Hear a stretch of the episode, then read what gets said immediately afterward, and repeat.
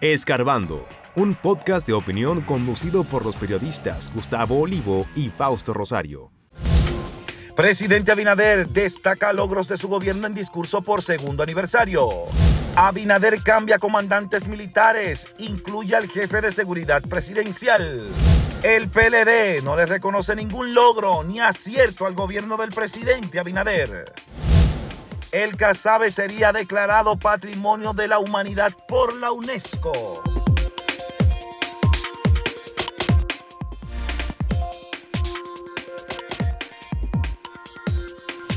El Casabe sería declarado Patrimonio eh, inmaterial de la no, humanidad. No, es material. Es material. Sí, pues se come. Sí.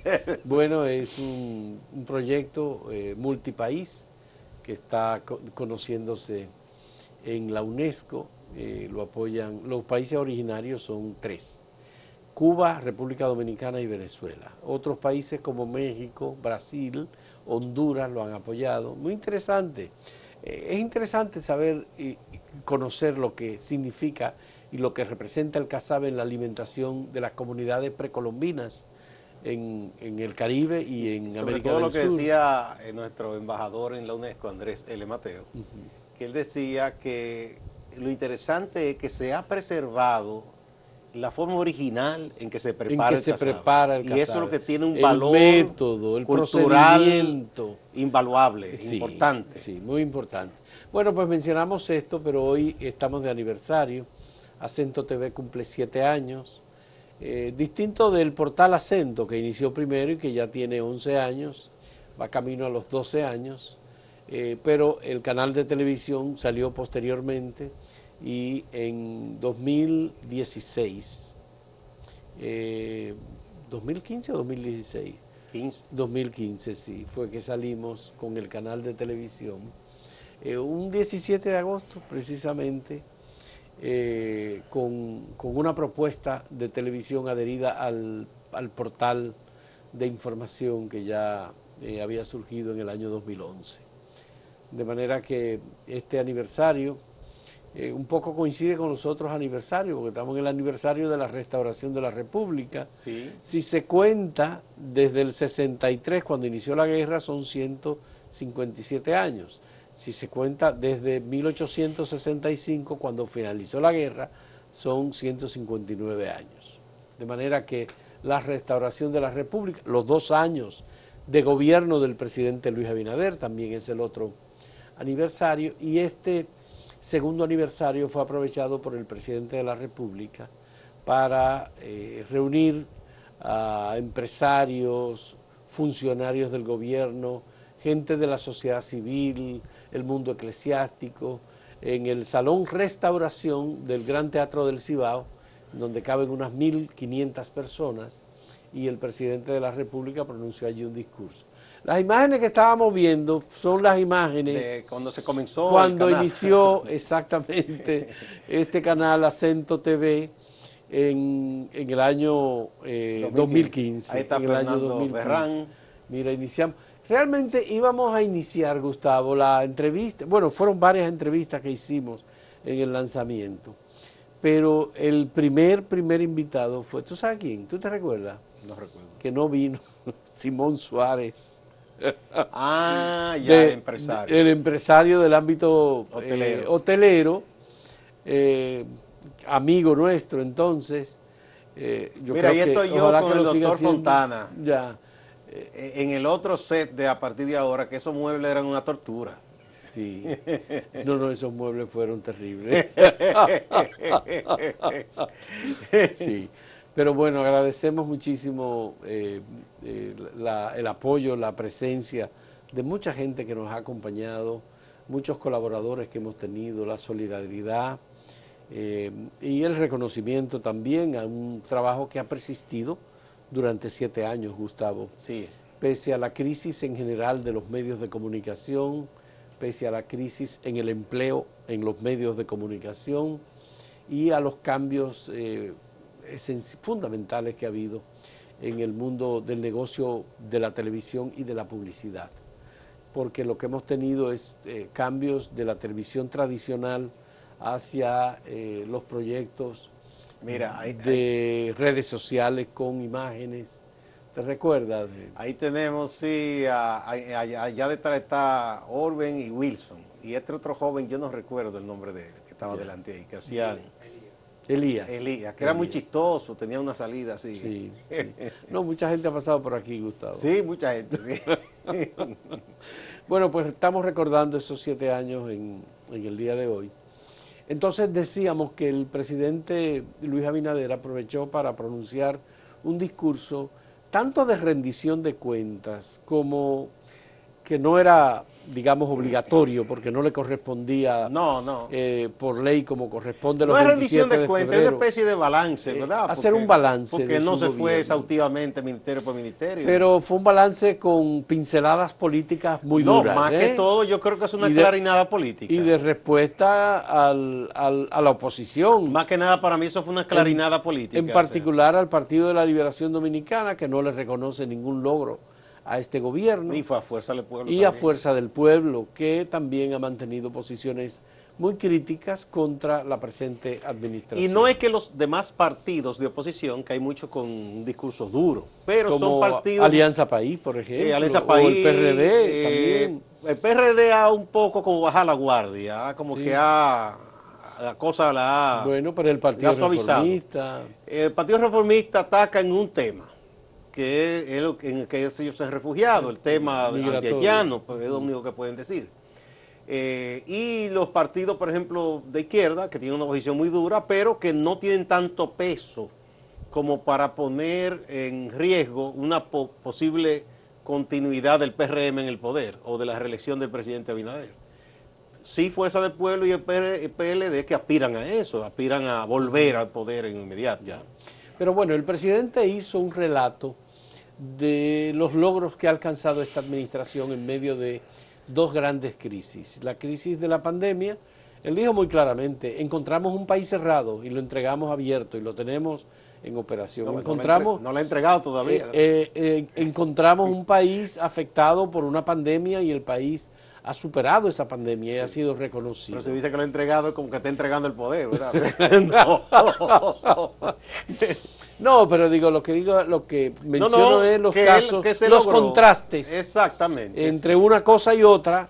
Eh, y el presidente habló con mucho énfasis que él encontró un país eh, con una impunidad muy marcada en materia de corrupción y que ahora nadie, e, absolutamente nadie. Ese es y el dijo, punto más fuerte. Cuando digo nadie, es nadie, así lo repitió y, eh, el presidente, eh, tiene ni eh, puede pensar que puede tener garantizada la impunidad. Ese es el punto más fuerte, porque ese es un punto que no van a tocar.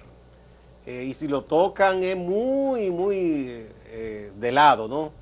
PR, PLD y Fuerza del Pueblo, porque no pueden.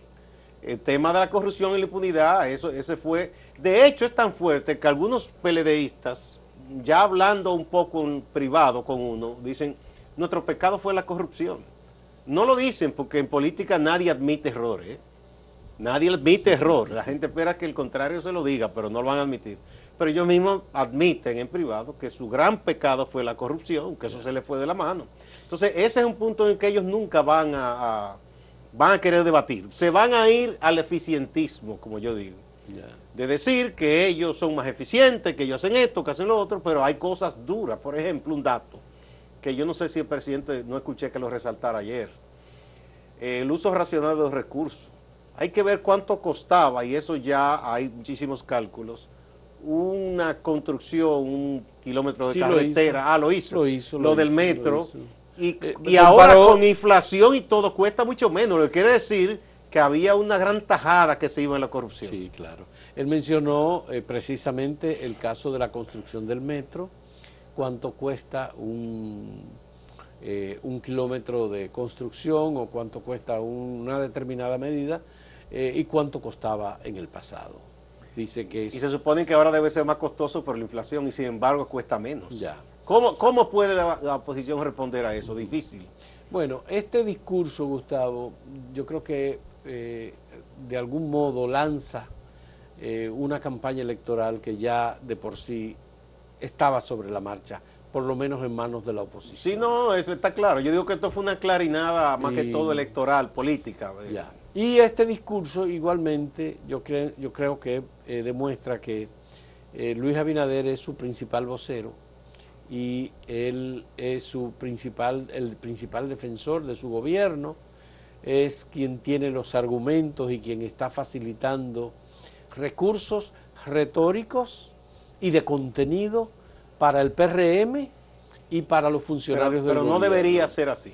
Está bien, pero eh, es, es eso Esa lo que es la realidad. Lo pero- que estamos viendo. Pero no debería ser así. Ahí el, el PRM como brazo político de gobierno está muy atrás, ha fallado. Bueno, y la otra cosa es que eh, los funcionarios gubernamentales, ministros, directores, gente que tiene relevancia o preponderancia en el Palacio Nacional y al lado del presidente, eh, tiene que estar más dispuesto a hablar de estos temas, porque todavía sigue siendo un gobierno eh, muy eh, de poco hablar. Funcionarios y ministros no están dispuestos ni aparecen ni se exponen como debían hacerlo y como lo han hecho en la tradición institucional de República Dominicana. Yo no sé cuál es el criterio con el que se manejan, pero en definitiva parece que no tienen tiempo. Parece que no. Bueno, para ir a, no sé, porque para ir a ciertos espacios sí lo tiene, ¿ves? pero esa es su decisión. Eh, lo que veo, eso es una parte, que es lo institucional, de defender políticas públicas, pero hay una parte que es lo que yo insisto del PRM. Por ejemplo, el presidente habló, ya el PLD dijo que no le concede nada, acabó. Leonel está preparando una respuesta que posiblemente la de hoy o mañana. Le gusta eso, dejar un poco para después, para tener el protagonismo. Entonces, veremos quizás respuestas desde el mismo presidente o de funcionario. Pero el PRM no tiene una contestación. No hay un gabinete de contestación, no lo hay. Nada. O sea, se queda eso, pasa y ya. Bueno, porque el presidente del PRM es el ministro administrativo de la presidencia. Sí, pero no tiene que hablar como ministro en ese caso. Ya. O sea, ¿Y el ¿Tú crees que se puede hacer una separación? se entre- puede, se supone, supone uno, porque aquí eso lo enseñó el doctor Peña Gómez, de tener los partidos un- su propio gabinete en cada área para a- ocuparse de esas cosas. Ya de proponer y criticar si está en la oposición el partido y si está en el poder, para reforzar la política pública y responder en cada área a la oposición. Sí, porque, Eso es lo que uno entiende. sí. Lo que hemos visto es... eh, Porque un partido no es solo un grupo de gente ahí y ya. eh, la oposición ha estado presente en las críticas, en los comentarios, en todos los programas que se hicieron sobre estos temas. Y lo ha hecho muy bien porque ese es su papel. Es el papel, papel de la de la oposición es eh, atacar al gobierno. Eh, la oposición no concede nada. Pero al PRM como partido político no lo hemos visto. No. Entonces eh, es difícil. Bueno, es que la secretaria general es la alcaldesa del distrito. Pero hay más gente que un partido no son dos. Es una, es una estructura que no funciona definitivamente. Y así Cándido Mercedes dice algo muy duro. Dice que si por alguna razón el presidente no, de, no va o no quiere o decide no repostularse, que se prepare el PRM que va a perder. Eso dice Cándido. Pero ahí. Bueno, pues vamos a presentarles a ustedes, a propósito de este tema, eh, la pregunta que tenemos sobre cómo valora usted los dos años de gobierno de Luis Abinader.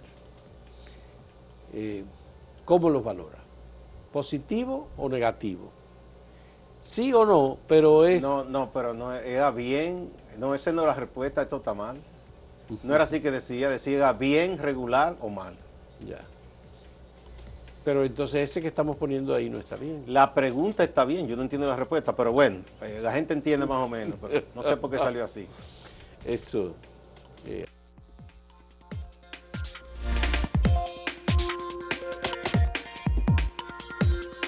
Si quieres anunciarte en este podcast, escríbenos a podcast.acentotv.de.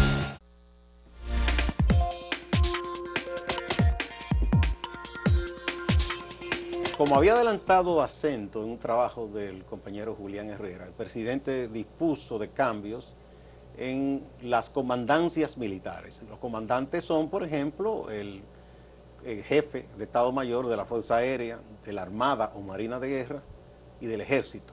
Pero además también en el Cuerpo de Seguridad Presidencial del CUSEP. Entre otros departamentos, varios viceministros fueron también eh, sustituidos. Eso en base a la ley orgánica del Ministerio de Defensa. El ministro se supone que está confirmado porque no ha habido ningún decreto en ese sentido y el presidente tenía la opción o de confirmarlo con un decreto si quería sustituirlo, no porque fuera obligatorio, porque en el caso del ministro no aplica el periodo de dos años como sí a los demás comandantes, o lo, simplemente lo, lo dejaba ahí o ratificaba. Entonces se da por ratificado el ministro de las Fuerzas Armadas el, el Carlos teniente Luciano- general Carlos Luciano Díaz, Díaz Morfa. Morfa. Eh, se supone que habrá otros cambios, porque eso se venía hablando y que el presidente de hecho eh, parece que tenía esa intención en los corrillos políticos, pero además se entiende con esta clarinada que el presidente ha dado, que quiere tomar un segundo aire, ¿verdad? Que es posible que él mueva algunas fichas en su gabinete. No sé. Pero no en, se el caso, en el caso de los militares, Gustavo, hay que decir que Celín Rubio, el jefe del cuerpo de ayudantes militares de la presidencia de la República, eh, fue removido. Sí, eso lo dije, el CUSEP. Eh, ah, que se cambió, bueno, sí. Se cambió. Que, que ese no es una comandancia de Estado Mayor como es jefe del ejército, pero es importante porque Ya. son las personas que tienen la confianza directa con el presidente y que tienen en su mano la seguridad del presidente cuando se mueve, cuando va hacia su casa, va hacia el trabajo y todo eso. Que por cierto ayer hubo un descuido en el Gran Teatro de Cibao. Es verdad que el presidente es una persona cercana, abierta, pero eso no debe ser así. Se acercó una persona así directamente, nadie se lo impidió y le entregó, parece que una carta, quizás una petición o algo, una persona que se ve del pueblo, ¿no? Eso no es problema, pero también cualquiera puede acercarse con otras intenciones. ya. O sea, el poder conlleva unos protocolos de seguridad que tampoco se pueden relajar. Lo que pasa es que al finalizar el discurso, el presidente estuvo a la espera y subió la vicepresidenta de la República, Raquel Peña, a felicitarlo y Raquel Arbaje, su Su esposa, la esposa le dio un dama, abrazo, no, hasta, ahí no hay, hasta ahí no hay problema. Pero luego hubo una gran cantidad de personas que rodeó al presidente. Pero hubo uno, no sé si tuviste una señora que se acercó sola. Sí, sí. Y entonces eso está muy bonito, esa cercanía, pero al mismo tiempo, y si es una persona con otras intenciones, o sea, eso tien- tienen que cuidarlo, quienes velan por la seguridad. Digo, eh, yo recuerdo Obama que él en una ocasión dijo, no, no, yo estoy cansado de esto y se fue a comer un hamburger cerca y, y la misma seguridad dijo, presidente, usted no puede hacer eso. O quiso llevar él mismo las niñas al colegio y le creó un dolor de cabeza, tuvieron que salir corriendo detrás de él. Porque los presidentes, o sea, es un cargo que conlleva eso quizás incómodo, porque tú tienes permanentemente personas a tu lado que casi tú no tienes privacidad. Pero ese es el costo de usted tener el poder. O sea, necesita esa seguridad.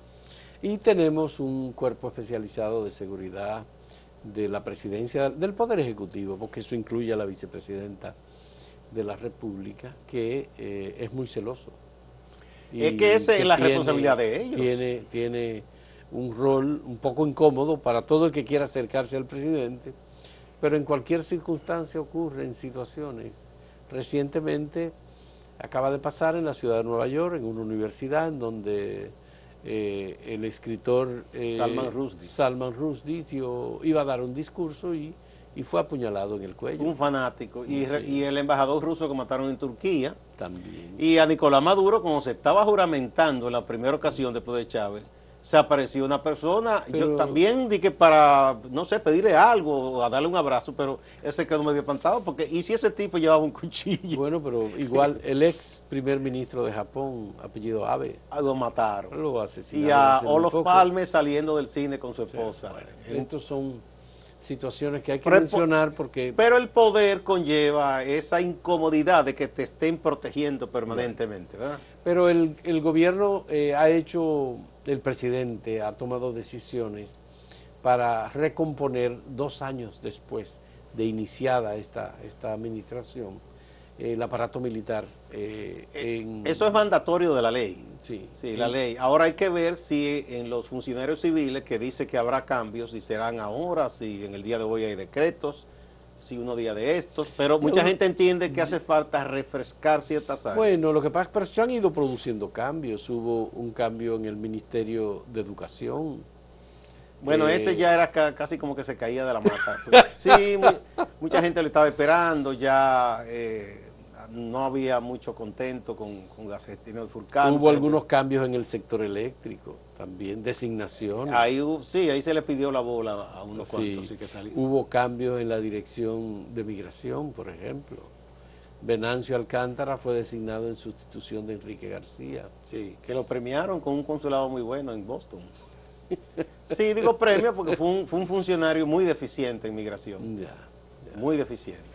Eh, y bueno, eh, la desgracia que ocurrió, la tragedia con Orlando Jorge Mer, entonces se envió a Miguel Seara al Ministerio de Medio Ambiente. No, y el presidente también dispuso que el embajador dominicano en Colombia, Julio Cordero, Viniera. viniera a la República Dominicana para encargarse Vamos a ver quién va de embajador a del Colombia. viceministerio- ¿Quién va de embajador a Colombia? Eso es un de- puesto a llenar del también. viceministerio de Administración. en Bueno, pero lo que hay parece que como el presidente ha dado esta clarinada política y la oposición está endureciéndose cada día más, yo esperaría más cambios y se esperaría también que hay, alguien en el PRM diga, señores, vamos, vamos a levantarnos de la cama, vamos a trabajar, porque es un partido que está durmiendo. Bueno, vamos a la pausa y a ver de nuevo, ahora sí están bien eh, las opciones. ¿Cómo valora los dos años de gobierno del presidente Abinader? ¿Lo valora bien, los valora regular o mal? Vamos a ver qué ha dicho la gente.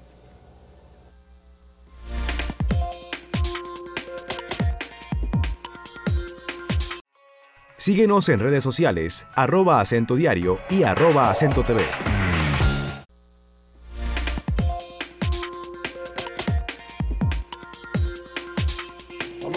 Resultados de la pregunta que les presentamos sobre la valoración del gobierno. ¿Cómo valora los dos años de gobierno de Luis Abinader? Bien, el 64.71%.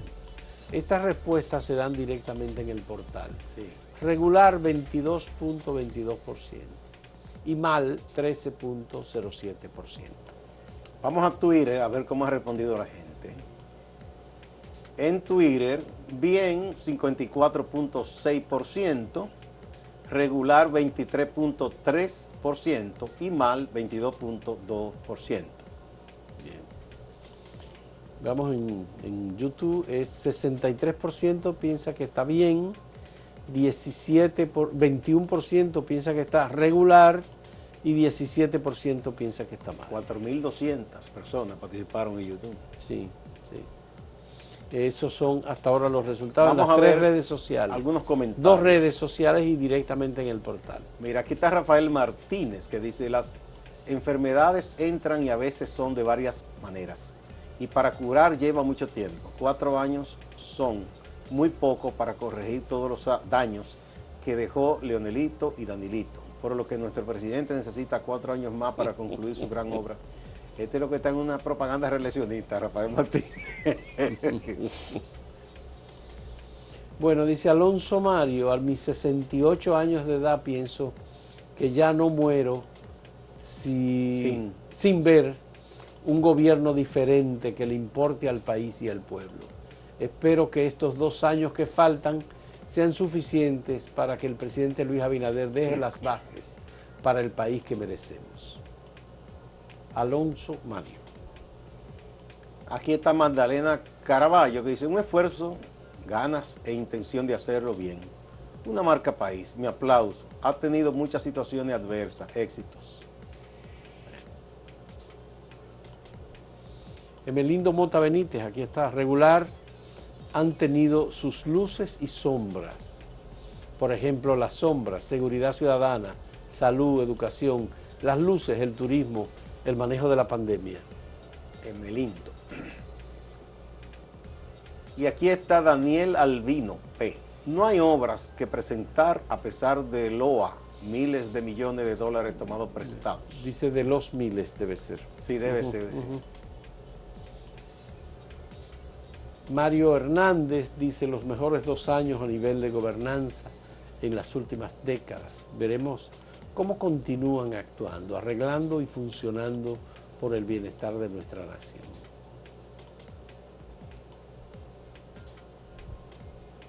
Magalis Mora Molina dice, con una pandemia y con el deterioro que dejó el PLD, excelente manejo. Bueno, agradecemos por su participación eh, en, estas, eh, en estos cuestionarios que les presentamos.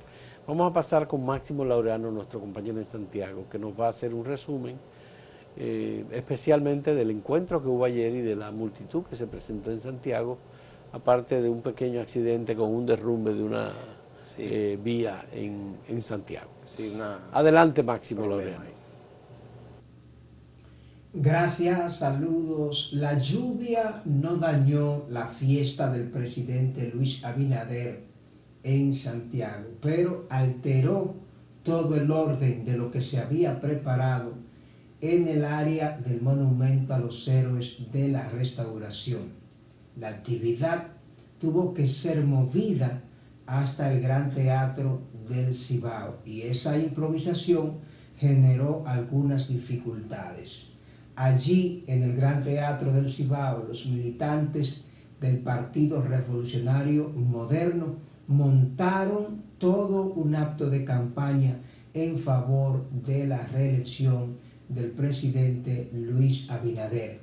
También hubo tumulto, forcejeos de personas que querían entrar al acto, pero que no se le permitió ha desatado alarma en Santiago un derrumbe que se produjo en la avenida Las Carreras, próximo al puente de esta vía que hace esquina con la calle 30 de marzo. Al menos tres edificios de apartamentos debieron ser desalojados la noche de este martes ante la peligrosidad del deslizamiento de tierra. Las autoridades han estado haciendo las evaluaciones del lugar. Francisco Arias, director de la Defensa Civil, ofrece algunos detalles de la situación ocurrida en la avenida Las Carreras. Ante eh, la erupción que sigue produciendo este lugar, tanto el ingeniero Sosa, arquitecto Sosa, eh, está trabajando para hacer un levantamiento. También la oficina de Onesbie, de va a hacer también un levantamiento donde mañana se van a personar aquí. Ahora mismo acabado de hablar con ellos para evaluar y ver qué fue lo que produjo esto. Ustedes ven que estos muros de contención eh, han estado eh, erosionando en todos los lugares, pero ya Obras Públicas va a trabajar. Gracias a Dios, gracias a Dios que no tenemos personas lesionadas eh, producto de esto. El dirigente comunitario activista social en Moca, provincia de Espaillat, Juan Chicomprés, llama la atención de las autoridades municipales y del gobierno central ante lo que él ha calificado como el abandono de la calle 26 de julio en Moca. Hace un tiempo la alcaldía convirtió esta vía en un atractivo turístico con lo que se conoce como la calle 3D. La gente iba desde otro pueblo a hacerse fotos allí, pero esto se ha deteriorado. Ya resolver esta situación.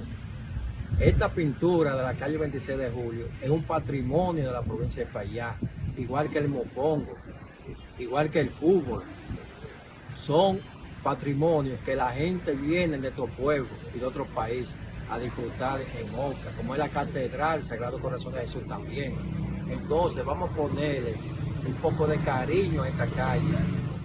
Distante pero pendiente, actualidad y objetividad desde Santiago. Siga con la programación de Acento TV.